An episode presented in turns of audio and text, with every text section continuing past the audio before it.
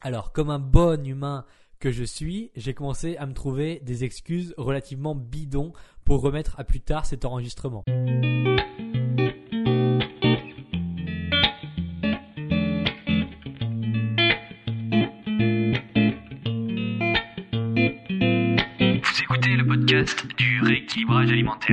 L'émission réservée à ceux qui veulent reprendre leur santé en main tout en continuant à vivre une vie sociale épanouie.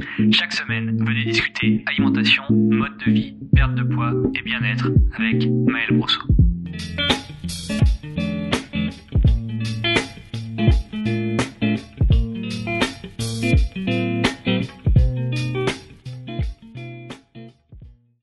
Bonjour et bienvenue pour ce nouvel épisode du podcast Rééquilibrage alimentaire. Je suis Maël Brosso du site lerééquilibragealimentaire.com et aujourd'hui, il faut que je vous avoue, j'étais vraiment pas motivé pour vous tourner cet épisode du podcast.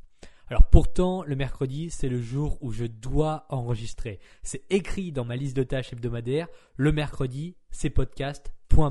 Bien sûr, il y a d'autres choses le mercredi, mais dans ma journée du mercredi, je dois enregistrer le podcast de la semaine. C'est marqué noir sur blanc. Alors, comme un bon humain que je suis, j'ai commencé à me trouver des excuses relativement bidons pour remettre à plus tard cet enregistrement. C'est vrai que ce matin, j'ai déjà bien bossé, et puis de toute façon, j'ai une semaine d'avance pour le podcast, personne ne se rendra compte si je saute une semaine, blablabla, etc. Vous savez bien, ce truc d'humain pour lequel on est très fort, c'est l'auto-sabotage, et on est capable de se mentir à soi-même avec une efficacité remarquable. Parce que j'arrivais vraiment à, presque me convaincre de me dire ce matin j'ai quand même bien bossé parce que là on est l'après-midi il est 15h je suis en train d'enregistrer ce podcast j'ai mangé euh, donc voilà l'après-midi c'est un peu plus compliqué pour se remettre au travail. Mais bon ce matin voilà j'ai bien travaillé j'ai fait deux vidéos j'ai tourné mes vidéos j'ai écrit un article. Et donc là cet après-midi quand même j'aurais pu m'octroyer une pause sachant que le mercredi je m'entraîne pas j'aurais pu faire une sieste j'aurais pu aller à la piscine bref voilà, j'avais toutes les excuses. Enfin, j'ai réussi à me créer une, une bonne panoplie d'excuses pour pas enregistrer ce podcast. Mais je suis là. Je suis là en train de vous parler. Alors, on va voir ensemble quand même pourquoi je suis là en train de vous parler. Parce que mon but, c'est pas de vous expliquer ma vie pendant 30 minutes. Ça, ça intéresse personne. Simplement, je trouve ça toujours très intéressant de faire des ponts entre les situations quotidiennes et des sujets qui, a priori, n'ont rien à voir. Et puis ça tombe bien parce qu'en fait c'est mon métier, c'est de matérialiser ces ponts et de les partager aux autres pour avancer.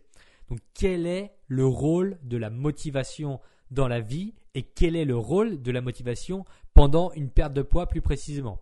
Bon, avant de s'engouffrer dans ce sujet, il y a un truc qui me motive grandement et sur lequel vous avez la capacité d'agir en quelques secondes. J'imagine que certains d'entre vous me voient déjà venir avec mes gros sabots, mais ce truc-là, c'est les, les évaluations iTunes. Vous pouvez le faire maintenant, pendant que je parle, pendant que je parle dans ce podcast là. Euh, et, et, le podcast, il va même pas s'arrêter. Donc ça veut dire que vous allez pouvoir continuer à entendre ma voix vraiment incroyable pendant que vous allez mettre une évaluation iTunes sur ce podcast. Donc je peux vous guider. Vous allez sur la page d'accueil du podcast. Donc vous tapez le rééquilibrage alimentaire. Vous allez sur la page d'accueil de ce podcast-là. Vous descendez tout en bas, tout en bas, tout en bas. Vous mettez 5 étoiles et un petit commentaire. Vous faites valider. Vous choisissez votre pseudo. Vous faites valider. Et là, pour moi, c'est incroyable. Pour vous, c'est insignifiant. Ça vous a pris 20 secondes, 40 secondes. Mais pour moi, ça valide que le fait, enfin, ça valide le fait que oui, ce podcast sert à, quelque, à, à quelques personnes et sert à quelque chose et que je suis pas juste là en train de faire un monologue avec mon micro pour que mon enregistrement se perde dans les tréfonds d'internet. Et je vous jure que là, j'ai vraiment pas l'air glorieux en étant à 5 cm de mon micro et en, en, parlant à mon ordi. Alors si jamais vous pouviez mettre une évaluation iTunes pour que je me sente un peu moins, euh, un peu moins débile devant mon micro, c'est vraiment très important pour moi. Bon alors, maintenant que vous avez bel et bien pris 40 secondes pour me motiver, eh bien c'est à mon tour de vous toucher deux mots de la motivation. Il existe une courbe dans la motivation.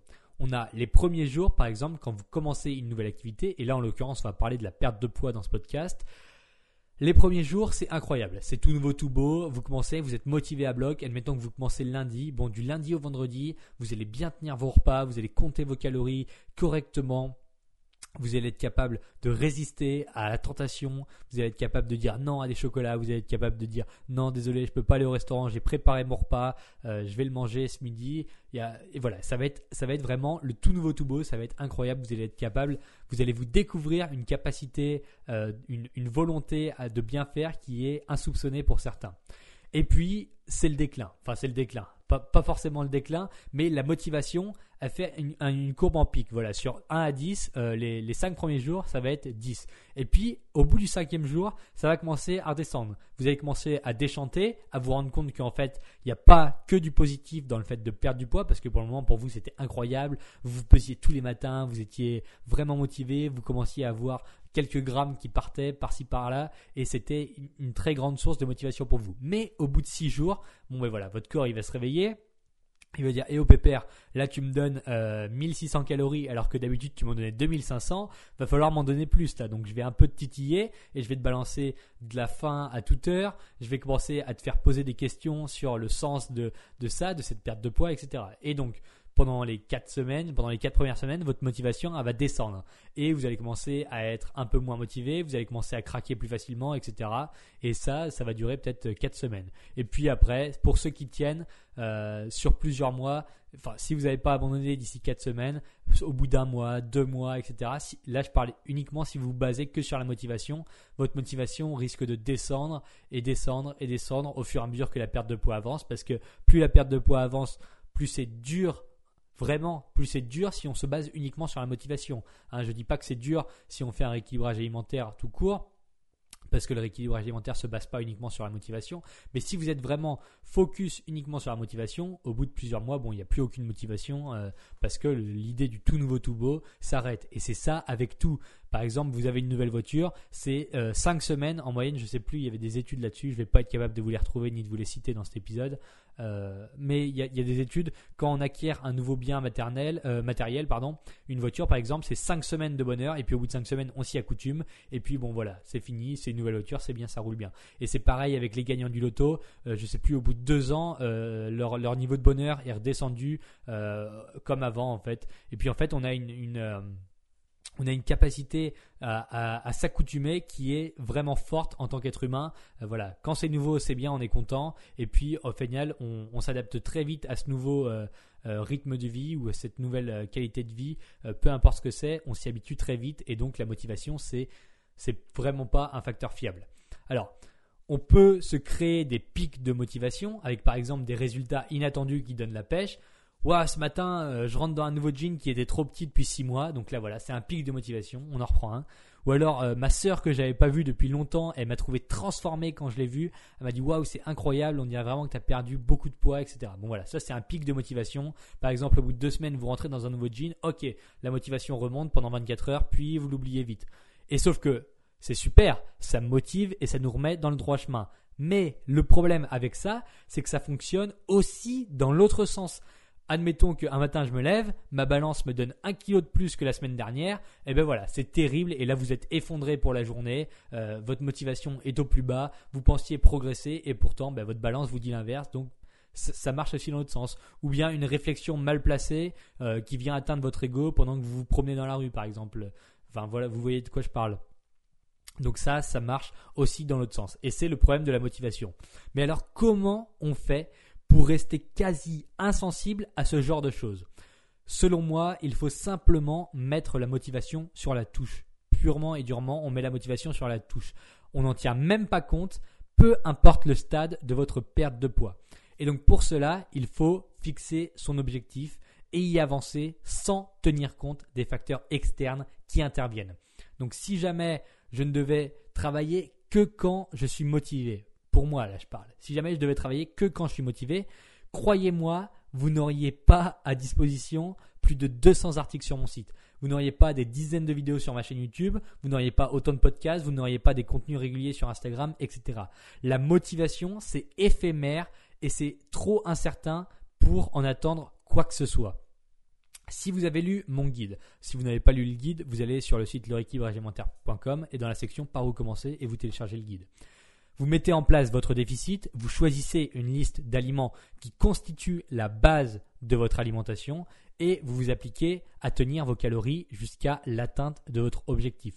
Vous prenez du recul à intervalles réguliers, tous les mois par exemple, et vous tenez le coup sans attendre que le destin vienne vous sauver.